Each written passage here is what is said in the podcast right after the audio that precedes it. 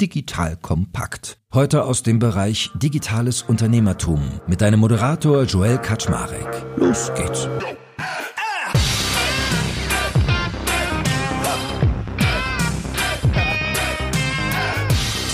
Hallo Leute, mein Name ist Joel Kaczmarek. Ich bin der Geschäftsführer von Digital Kompakt und heute habe ich den lieben René Ruland an Bord. Der ist CEO bei MyPoster, einem der Riesen schlechthin, wenn es um Drucksachen geht. Ich werde ihn alles gleich fragen, was er alles druckt, von Fotobüchern über Tapeten, über Poster, über Fotos und noch vieles, vieles mehr. Und vor allem möchte ich von ihm natürlich aber lernen, wie hat er es eigentlich geschafft, in diesem Kriegsgebiet Fotodruck, ja, Online-Druck und was da noch alles dazu gehört, wo ich ihn auch mal fragen werde, wie er es eigentlich abgrenzt, zu überleben. Ja, die Marketing-Schlacht, die er da führen musste. Er hat ziemlich spannende Sachen auch gemacht in Sachen Ausbau, also sowas wie Unique hat er zum Beispiel gekauft und auch noch andere Unternehmen. All das und vieles mehr lernen wir heute vom lieben René und ich freue mich schon darauf. Also, moin moin, schön, dass du da bist. Moin Joel, vielen Dank, dass ich hier sein darf. Ja, lass uns aber mit einem kleinen Status-Update anfangen. Also, bete mal runter, was ich so für Zahlen von dir habe und du korrigierst, ob ich irgendwie daneben liege. Also, gegründet 2011, Umsatz so an die 100 Millionen Euro. Ihr wart wie auf gutem Kurs, dann Krise ein bisschen, also ihr kratzt so an den 100 Millionen, habe ich mir sagen lassen. 350 Mitarbeitende, neun Märkte, fünf Standorte. Kommt hin? Kommt hin. Wir schaffen die 100 nicht. Wenn wir drunter liegen, weil wir einfach, ähm, ich glaube, dieses Jahr läuft es im Onlinehandel ja generell nicht so 100 Prozent oder nicht so wie geplant, wenn man Planzahlen macht, aber wir sind gut dabei, aber wir werden die nicht schaffen. Und was sind die neuen Märkte, in denen ihr aktiv seid? Also ist es so alles europäisches Festland, nehme ich mal an? Genau, plus UK.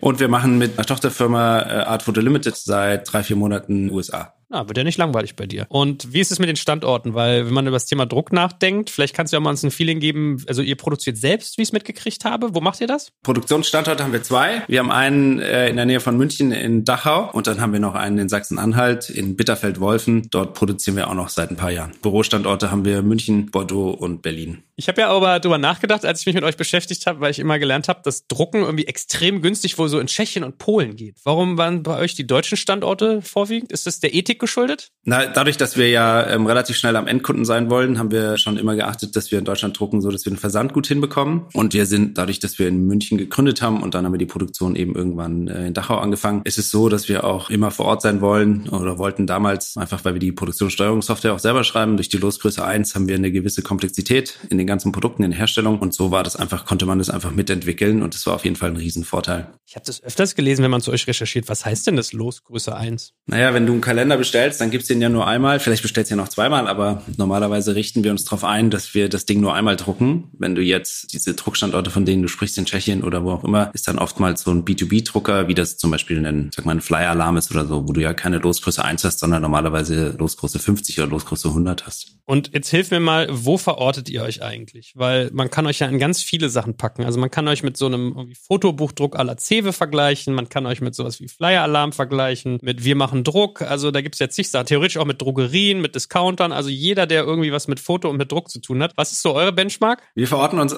eigentlich als E-Commerce-Unternehmen mit hohem Softwareanteil. Drucken muss man können, sage ich immer. Also natürlich ist Drucken eine gewisse Kernkompetenz, aber viel wichtiger ist bei uns eigentlich die Konfiguratoren schreiben, Software schreiben, so dass du als Kunde das Produkt auch perfekt zusammensetzen kannst, bestellen kannst, konfigurieren kannst. Okay, also im Kern ist Drucken quasi die Commodity, die muss irgendwie stimmen, aber äh, vorneweg gewinnst du quasi das Game. Genau, und im Kern sind wir ein B2C-Drucker. Fotobücher, Kalender, wie du es schon gesagt hast. Wir drucken jetzt keine äh, Business-Sachen wie Flyer oder wie Visitenkarten oder Kugelschreiber. Warum nicht? Zum einen ist es ähm, ein anderer Maschinenpark, liegt wieder an dieser Losgröße 1. In dem Bereich, in dem wir drucken, ist es ein sehr emotionales Produkt. Das heißt, wir haben eine andere Anforderung an den Druck, als wenn du jetzt zum Beispiel, wenn du mal 1000 Flyer bestellt hast, ähm, hast du bestimmt schon öfter gemacht, dann sieht der erste ja nicht so aus wie der letzte von den Farben. Bei uns ist es so, dass das Produkt, das was du kriegst, mit dir drauf oder deinem Kind drauf oder deiner Familie drauf, hast du ja einen extrem hohen Anspruch, dass das genauso aussieht wie auf deinem Bildschirm. Und dadurch ist es sozusagen schon mal eine große Abgrenzung im Maschinenpark.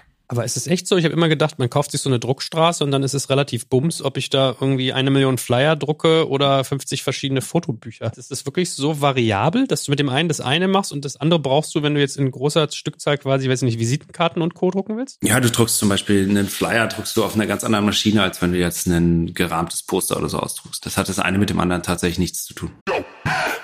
Werbung. Aufgepasst! Wenn du ein B2B-Unternehmen bist, möchtest du jetzt deine Sales Pipeline mit neuen B2B-Leads füllen und dafür empfehlen wir dir unseren Partner SalesViewer. SalesViewer lässt sich total einfach erklären. SalesViewer entschlüsselt nämlich Unternehmen, die deine Webseite besuchen und zeigt diese in Klarnamen an. Du und dein Team sehen also ganz genau, wer eure Webseite besucht und wofür sich diese potenziellen KundInnen interessieren. Und dann gibst du einfach Vollgas, denn du kannst diese Unternehmen dann ja zielgenau ansprechen und einfach zu neuen KundInnen machen. Im Marketing und Vertrieb ist das also eine Wahnsinnsunterstützung für die B2B-Lead-Generierung. Deshalb nutzen schon viele Marktführer wie Stepstone, Avato Systems, Spot5, Talon One oder die Vodafone-Tochter Grand Centric Sales Viewer und generieren damit täglich neue B2B-Leads. Und wenn das für dich interessant ist, dann teste SalesViewer doch einfach mal kostenlos. Alles, was du dafür wissen möchtest, findest du unter folgender Weiterleitung digitalkompakt.de slash salesviewer. Und wie immer verlinke ich dir das auch auf unserer Sponsorenseite unter digitalkompakt.de slash Sponsoren. Das war's mit dem Werbespot.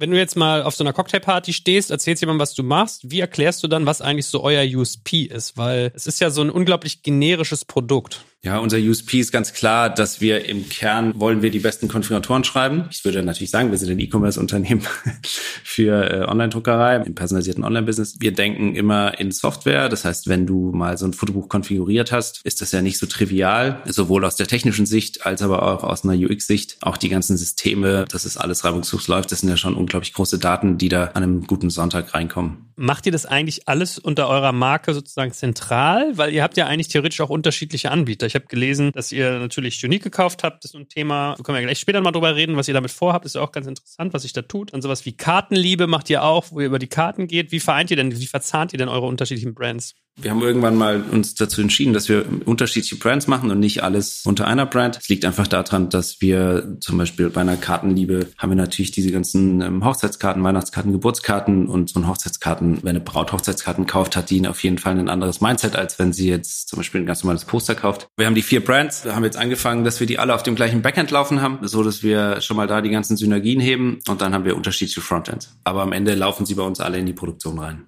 Wenn man sich jetzt mit dir beschäftigt, dann habe ich eine Sache gelernt, auch was du gerade beschrieben hast, so dieses Thema, ihr versteht euch als Softwarefirma, ihr fokussiert euch auf den Konfigurator. Also ich lerne daraus ein Stück weit, dass ihr sagt, alles, was man in Product investiert, vornherein, dass die Erfahrung gut ist, führt dazu, dass man irgendwie höhere äh, Umsätze vielleicht bauen kann und oder die Kunden häufiger wiederkommen. Bestätigt sich das denn? Weil ich gucke mir so meine Frau an, die hat sich irgendwie so eine Software runtergeladen, mit der sie dann immer ihre Fotobücher macht jedes Jahr und auch ganz akribisch. Da ist man so ein bisschen locked in. Ist es bei euch auch so oder hat man trotzdem in dem Markt so eine, sag ich mal, gewisse Untreue? freue. Ist ja so, wie du am Anfang gesagt hast, wir arbeiten ja in einem, sagen wir mal, aus, zumindest aus Kundensicht in einem Markt, der sehr preisgetrieben ist und der schon immer wieder auf Kundenfang geht. Damit wir in der Lage sind, auch da mitzugehen in dem Marketingspiel, müssen wir sozusagen gut konvertieren. Deswegen haben wir einen ganz, ganz klaren Fokus auf Produktmanagement und auf Konvertierung. Bei einem Fotobuch ist es so, dass die Kunden meistens eingeloggt sind. Nichtsdestotrotz kommt ja eine gewisse Generation nach, die ihr erstes Fotobuch macht und die fängt schon, normalerweise ist ein suchgetriebener Markt, das heißt, die fängt schon wieder bei Google an und da hast du dann wieder die Chance, den einzukaufen. Und ja, das ist so bei einem Fotobuch oder Kalender ist die Wiederkaufrate natürlich sehr hoch, weil wenn du dich einmal dran gewöhnt hast an die Software, machst du das im nächsten Jahr wieder. Macht ihr eigentlich mittlerweile Cloud, also wirklich im Browser oder muss man sich bei euch auch was runterladen? Wir haben auch eine Download-Software, aber wir sind im Browser. Und ansonsten, ich sag mal, in deinem Geschäft spielt ja eine große Rolle sicherlich auch das Thema Lizenzen. Also wenn du jetzt, sagen wir mal, Poster druckst oder irgendwie, weiß ich nicht, schöne andere Fotoinhalte oder für ein Fotobuch vielleicht was anbieten möchtest, dann geht's ja oft darum, dass du irgendwie vielleicht spannende Brands hast im Sinne von so Franchises. Also ich denke dann auch an sowas wie irgendwie Disney mit Sachen wie, weiß ich nicht, Elsa oder Cars oder so oder Star Wars. Aber auch, sag ich mal, Fotografie. Also wenn du jetzt so das Merlin Monroe-Bild haben möchtest oder den Musiker oder, oder, oder. Was für eine Rolle spielt denn das bei euch in Sachen Lizenzen? Wir haben ein französisches Unternehmen gekauft, äh, letztes Jahr, das heißt ähm, Art Photo Limited. Da geht es eigentlich nur um Lizenzen. Da ist die Idee, dass wir, also wir nennen es immer the most epic Photo zu haben. Das heißt, wenn du an Marilyn Monroe denkst, dann wollen wir genau das Foto haben, an das du denkst. Oder wenn du an Queen denkst oder an Freddie Mercury oder an Beckenbauer, dann ist es sozusagen unser Ziel, immer das Foto zu haben. Und klar, da geht es nur um Lizenzen. Was ist es denn eigentlich für dich, warum du dieses Business so liebst? Weil, wenn ich jetzt mal ganz ehrlich bin, so richtig hardcore sexy ist es ja nicht, Druckprodukte zu verkaufen. Das ist schon sexy. Sagen wir mal so rum, die handwerkliche Arbeit mag ich sehr gerne. Also ich liebe dieses Anfassen und am Computer entstehen lassen und dann hinterher gedruckt sehen. Das ist schon schön. Aber so business-wise ist es halt schon so eine typische Marketing-Schlacht. Ne? Kunden günstig einkaufen, Reaktivierung hinkriegen. Was macht's denn für dich, dass du das so gerne magst? Zum einen definitiv, dass wir ein haptisches Produkt am Ende haben. Ich bin ja immer noch öfter in den Produktionen und wenn du da rumläufst und du siehst einfach fertige Produkte, das ist einfach wahnsinnige Emotionen, die du da wegdruckst für den Kunden. Zum anderen macht mir Produktmanagement Spaß. Mir macht es Spaß, dass du dem Kunden dann möglichst relativ schnell eben eine schöne Experience zu geben, dieses Fotobuch zu gestalten. Da ist schon noch viel Musik drin. Das wird sich in Zukunft auch nochmal ändern. Wenn du drüber nachdenkst, wie viele Fotos am Tag gemacht werden mit den ganzen iPhones, es werden ja immer mehr. Also wenn ja wohl Digitalkameras oder Spiegelreflexkameras abnehmen bei den Käufen, gehen Fotos hoch, einfach durch die neuen Handys, die so gut fotografieren. Und am Ende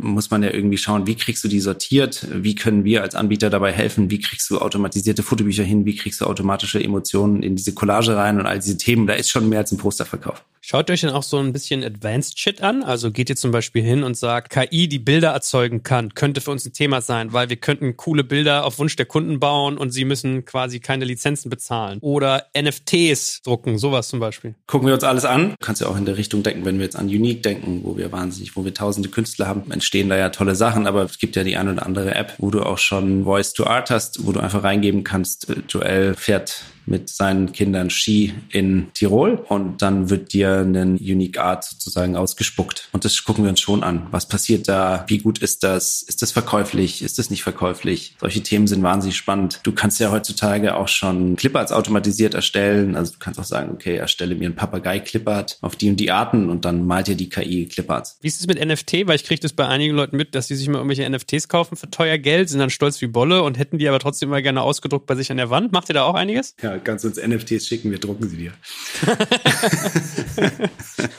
Im Moment sind wir noch nicht im NFT-Business. Ich glaube, das hat auch jetzt wieder ein bisschen abgenommen. Ja, ist mal eben kurz implodiert. Ist kurz implodiert, so. ja. Kommt aber bestimmt wieder. Und sag mal, wie ist es denn, wenn wir jetzt auch mal so zu Unique irgendwie rüber uns rudern, vielleicht aber auch bei einem anderen Produkten, arbeitet ihr auch viel mit Kunst, die ich mir als Kunde vielleicht auch ein Stück weit selbst konfigurieren kann? Also es gibt ja zum Beispiel gerne mal so Poster, wo irgendwelche tollen Sprüchlein drauf sind. So Bilder, die man einfach sich so modular zusammenbauen kann mit einzelnen Elementen. Macht ihr sowas auch schon? Ja, machen wir. Collagendesigner haben wir das genannt. Da kannst du es sozusagen machen, da kannst du einen Teil personalisieren. Und das ist auch das, was wir in die Richtung, in der wir bei Unique jetzt stärker gehen werden. Wir werden erweitern um personalisierte Produkte, die sozusagen von der Creator Community kreiert werden, die aber den Fokus haben, dass sie vom Endkunden dann nochmal personalisiert werden. Auf welche Art auch Weise, ob das Text ist oder ob das Farben sind oder ob das Elemente sind.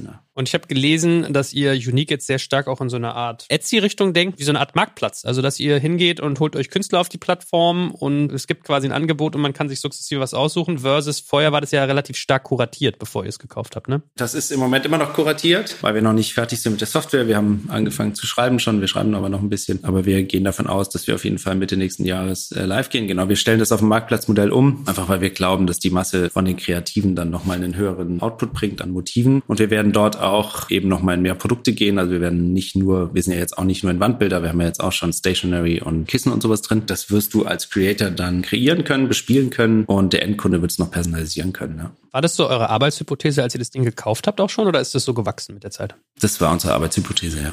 Das erinnert mich auch ein Stück weit dran. Früher hatte Spreadshirt mal eine französische Tochter gekauft namens La Fraise, also die Erdbeere auf Französisch. Die haben immer so eine Wettbewerbe gemacht mit irgendwie schönen Bildern und dann haben die T-Shirts gedruckt, in limitierter Anzahl, so weiß ich, 500 oder sowas. Die waren immer geil und irgendwann ist es leider zugemacht worden. Ist Textil für euch auch ein Thema? Textil ist ein Thema, wird auf jeden Fall ein Thema bei Unique werden, werden es aber nicht selber herstellen. Da fragen wir dann bei so netten Menschen wie Spreadshirt an. Okay, also ihr habt sozusagen den Kunden mit dem Design und dann wird es quasi so eine Mischkalkulation nach hinten raus. Ja. Wo wir ja eigentlich auch zu so einer spannenden Brücke schon kommen, das ganze Thema äh, Kunden gewinnen und Kunden monetarisieren. Was ist denn das Geheimrezept, was ihr gefunden habt, um in diesem Markt, das ist ja, Krieg muss es ja für euch sein, also super teure Marketing-Spendings bestimmt auf Social, auf irgendwie Suche, weil so viel Angebot und gleichzeitig, wie gesagt, gefühlt für den Kunden ein relativ generisches Produkt. Was ist euer Erfolgsgeheimnis, da bestehen zu können? Also zum einen war es schon schlimmer. Das heißt, der Markt ist schon relativ stark konsolidiert. Das sieht man vielleicht so als Endkunde nicht, aber von den Mitbewerbern sind wir sozusagen schon gar nicht mehr so viele. Zentralisiert sich auf ein paar Unternehmen. Wir haben auf jeden Fall über die Jahre natürlich einen sehr hohen Stammkundenanteil. Ich meine, uns gibt's auch schon zehn Jahre. Das heißt, wir haben schon ein paar Millionen Kunden, die uns relativ treu sind, die wir auch mit CRM gut bespielen können, investieren auch relativ viel in Marke. Und sonst ist es tatsächlich das Standardspiel, was wir alle spielen müssen, solange Google das äh, Monopol hat. Äh, gucken, dass wenn er da ist, dass er konvertiert. Da kommt dann wieder unser Produktmanagement ins Spiel, zu sagen, okay, was können wir optimieren im Funnel, damit wir am Ende tatsächlich uns vorne rum diese teuren Marketingkosten leisten können. Und dann einmal fünfstellig SEO-Budgets wahrscheinlich jeden Monat irgendwie allokieren, wa? Mhm. Schon ein bisschen scheiße mit diesem Gafferdreck, ne? ja, wir, wir müssten einfach bei Google irgendwie hin, was hinbekommen. Das ist ja genau der Schmerzpunkt, den du, glaube ich, gerade beschrieben hast. Also am Ende des Tages auf der Marketingseite hoher Wettbewerb, hoher Wettbewerb für zu hohen Kosten, One-Off-Käufe im schlimmsten Fall. Was ist denn der Trick, was du gerade gesagt hast, den, den Funnel so zu optimieren, dass du genau in diesem Dilemma irgendwie Bestand haben kannst? Großer Mix zwischen Marke, Wiederkäufern und am Ende ein gutes Produkt bieten. Muss ja nicht immer der günstigste sein. Du musst wirklich, wenn du dich mit dem Produkt beschäftigst, und wir haben ja schon Produkte, die so eine Collage oder Fotobücher oder Kalender, da musst du dich ja schon ein paar Minuten mit beschäftigen. Und das muss dir einfach Spaß machen, das muss dir leicht von der Hand gehen. Da musst du merken, okay, ich kann eine gewisse Kreativität mit reinbringen oder das geht schnell. Wir haben dann zum Beispiel auch Fotobuchassistenten, die dir helfen, so ein Fotobuch schnell zu erstellen. Zum Beispiel in der App, da kannst du einfach sagen, du warst im Urlaub vom 16. bis 24. und dann erstellen wir dir dein Fotobuch. Und dann kannst du die Bilder noch ein bisschen rumschieben schieben, aussortieren, kannst das Fotobuch bestellen. Ich glaube, es sind einfach ganz viele Wege, die nach Rom führen, dass du da am Ende erfolgreich bist. Und ich sage mal so, wenn man eine Firma verstehen will, dann muss man sich ja manchmal auch ihre Entstehung angucken. Also was man zu euch so liest und hört, ist es ja so, nie mit Investoren gestartet, sehr familiennah. Was war eigentlich so der Anfang, der Stein des Anstoßes, dass ihr das Ganze mal begonnen habt? Die MyPoster ist ja 2011 entstanden, aber ich habe 2007, 2008 äh, habe ich das erste Unternehmen gegründet, aus dem dann äh, später die Produktion geworden ist. Da habe ich Bilder importiert aus Asien. Also ich habe immer irgendwie was mit Bildern gemacht. Die habe ich dann verkauft an Handel, an Möbelhäuser und Baumärkte. Und daraus ist dann irgendwann entstanden, dass ich gemerkt habe, wenn du klein bist, ist der Handel nicht so nett zu dir. War die Vision zu sagen, okay, wir gehen vom Handel in E-Commerce. Mit dem Handel damals schon relativ viel Umsatz gemacht, aber haben dann gesagt, okay, wie kommen wir zum E-Commerce und haben dann eben 2010 angefangen zu programmieren und 2011 sind wir live gegangen. Es war immer schon viel Fleiß dabei. Du und dein Bruder, was ich gelernt habe. Ich und mein Bruder, ja. Und seit 2013 ist noch meine Frau mit drin. Und wie lässt sich das aushalten, Familiengründung? Meine Frau sagt immer, ich sehe dich den ganzen Tag zu Hause und im Büro. Heute Abend gehe ich mal alleine Weinchen trinken. Jetzt halt mal die Fresse und lass mich in Ruhe. Geht's bei euch auch so? Nein, das geht super gut. Von Tag eins an hatten wir eine ganz strikte Aufgabenteilung. Sonst geht das nicht. Ich muss sagen, wer ist für was verantwortlich und bei welchen Themen gibt's Absprachen. Und natürlich hat es als Familie nicht nur Vorteile, wenn man zusammenarbeitet. Es hat natürlich auch unglaublich viele Vorteile. Du hast einfach eine extrem hohe Vertrauensbasis und durch das Vertrauen kannst du halt bei uns in dem Fall zu dritten, mein Bruder, meine Frau, konnten wir halt in drei verschiedene Richtungen loslaufen. Das heißt, der eine konnte vorne beim E-Commerce loslaufen, der andere konnte in der Produktion loslaufen der andere hat überall Prozesse zum Beispiel installiert. Und man wusste, dass jeder in bestem Gewissen die Entscheidung fürs Unternehmen trifft. Und das hat natürlich extreme Vorteile in der Geschwindigkeit. Hat es Nachteile, wenn man nach Hause kommt und man bespricht ein Firmenthema? Ja, klar. Ich fand aber sehr geil, ich habe von dir gelesen, dass ihr eure Firma immer Diva nennt und dann sagt ihr, die Diva sitzt mit am Tisch, wenn ihr Abendbrot isst. Das fand ich ein bisschen witzig.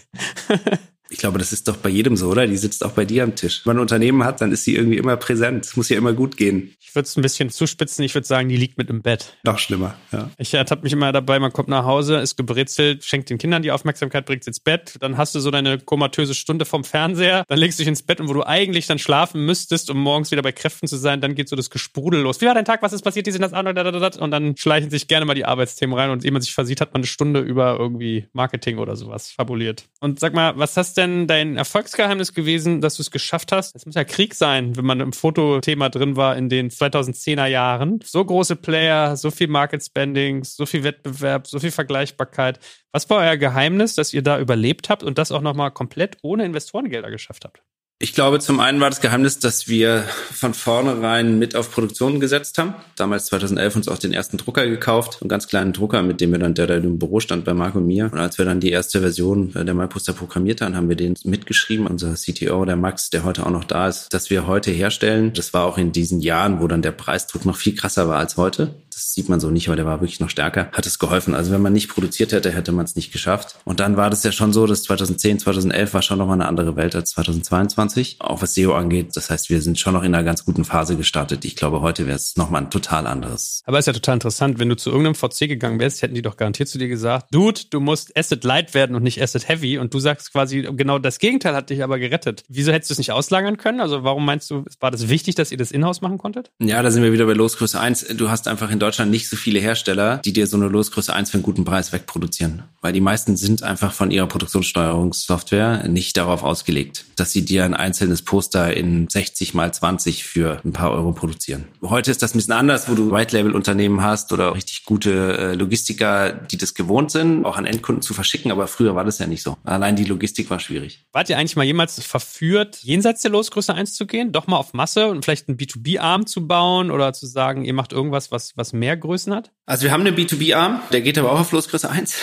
Also du kannst dich bei uns andocken. Wir haben auch unterschiedliche Unternehmen, für die wir produzieren. Die haben bei uns, sind bei uns über eine Schnittstelle, über eine API angebunden und für, für die produzieren wir, aber für die produzieren wir auch Losgröße 1. Das hört sich jetzt komisch an, aber wir sind jetzt nicht darauf ausgelegt, dass wir 5000 Mal das gleiche Produkt produzieren. Wie ist es denn eigentlich? Ich habe immer den Eindruck, dass wenn man das Fotospiel mitspielt, dass eigentlich derjenige, der den Kunden schon vorneweg für was anderes besitzt, eine spannende Rolle einnehmen könnte. In meinem Fall denke ich da gerade sehr stark an Drogerien, weil wenn ich meine Frau so angucke, wenn man hat irgendwie, hey, es hat wieder ein Kind Geburtstag, man will irgendwie Fotos drucken für so eine Gelande, zack, Grossmann oder DM. So, und da hast du dann irgendwie Kodak und Sewe und weiß ich nicht wen drin. Ist es ein Game, in dem ihr auch mitspielt oder wo ihr quasi mit in die Verhandlung gegangen seid oder wo ihr euch dagegen entschieden habt? Wir haben uns dagegen entschieden. Wir hatten das überlegt, weil das sind ja immer Verträge, die nur eine gewisse Laufzeit haben und dann werden die neu ausgeschrieben oder verhandelt, wie auch immer man es will. Wir haben uns dagegen entschieden. Wir haben irgendwann mal gesagt, wir bleiben ein Online-Only-Player. Bei Fotoabzügen, da ist es so, genau, wir haben jetzt im März dieses Jahres haben wir Same Day eingeführt, zum Beispiel bei Fotoabzügen. Das heißt, bis 11 Uhr hast du auf jeden Fall am gleichen Tag noch die Fotoabzüge. Das werden wir jetzt ausweiten, so dass du in ganz vielen Städten Same Day hast. Das wird auch gut angenommen, so dass du eben nicht mehr in die Druckerie laufen musst. Weil das ist ja der einzigste Case, ist ja, dass du am nächsten Tag, ich sag jetzt mal, abgesehen von Passfotos, die du sowieso vor Ort machen musst, ist es ja für ein Geschenk oder für irgendwas, wo du es am nächsten Morgen brauchst. Das heißt, wenn du es schaffst, am gleichen Tag zu liefern, bist du auf jeden Fall schon mal im relevanten Mindset dort.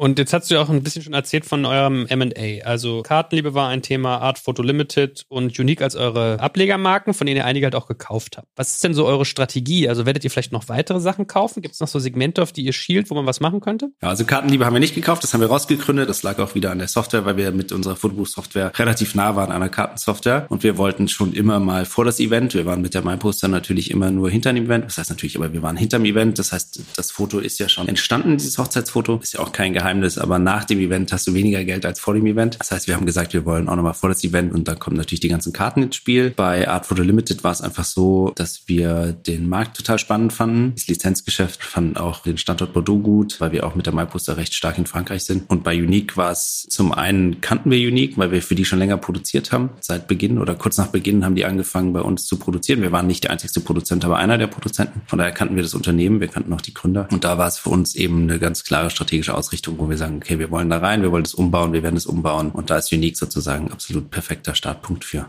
War jetzt aber ein bisschen geflunkert, oder? Eigentlich habt ihr das nur gekauft in Bordeaux, weil ihr ab und zu mal einen schönen roten die Birne kamen wolltest, ne?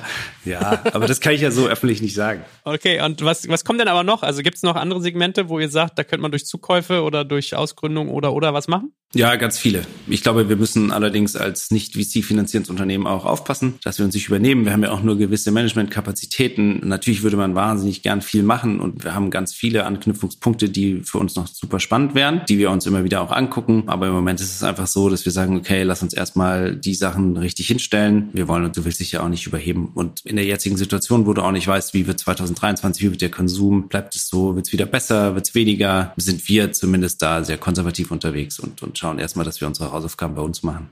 Was ist denn eigentlich so deine Hypothese? Glaubst du, es wird noch mehr Konsolidierung geben? Also läuft es darauf hinaus, dass irgendwie immer mehr Player quasi zusammengeführt werden und es dann so eine Art Oligopol ist? Ja, ich glaube, es wird mehr Konsolidierung geben, ja. Ich glaube, es wird so im App-Bereich noch den einen oder anderen Player geben, der hochkommt, aber auch der kann gut sein, dass der dann einfach wegkonsolidiert wird.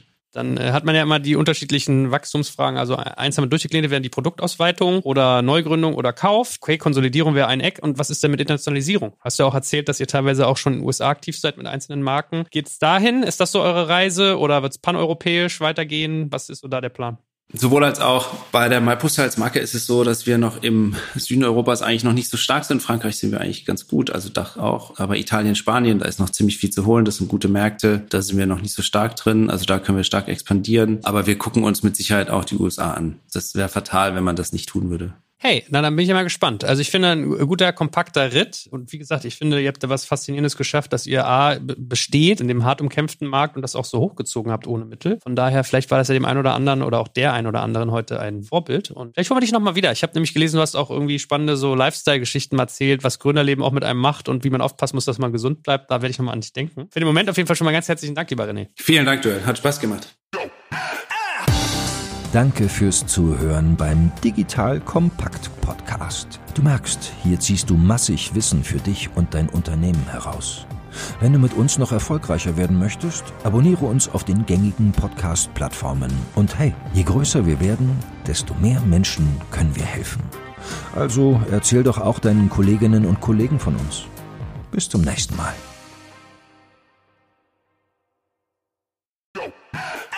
Ihr Lieben, hier ist Joel von Digital Kompakt und heute möchte ich euch unseren Partner BWI vorstellen. Die BWI ist eines der größten IT-Service-Unternehmen in Deutschland und unterstützt die Bundeswehr bei ihrer Digitalisierung. Eine wichtige Aufgabe dabei ist die Einführung von Innovationen in der Truppe, aber das Unternehmen leistet noch viel mehr und bietet ein breites Aufgabenspektrum von Beratung über Realisierung bis zum Betrieb. Jetzt mal Hand aufs Herz, wenn du einen Job im Technologiebereich suchst, wirklich was bewegen und vor allem spannende Inhalte vorfinden möchtest, dann bist du hier genau richtig aufgehoben. Denn die BWI arbeitet an vielen spannenden und herausfordernden Projekten, wie beispielsweise der Digitalisierung der Gesundheitsversorgung der Bundeswehr und treibt Innovationen voran. Sie bietet das Beste aus zwei Welten. Sie ist eine hundertprozentige Bundesgesellschaft in der Rechtsform einer GmbH und bietet damit eine hohe berufliche Sicherheit, kann aber gleichzeitig extrem flexibel agieren.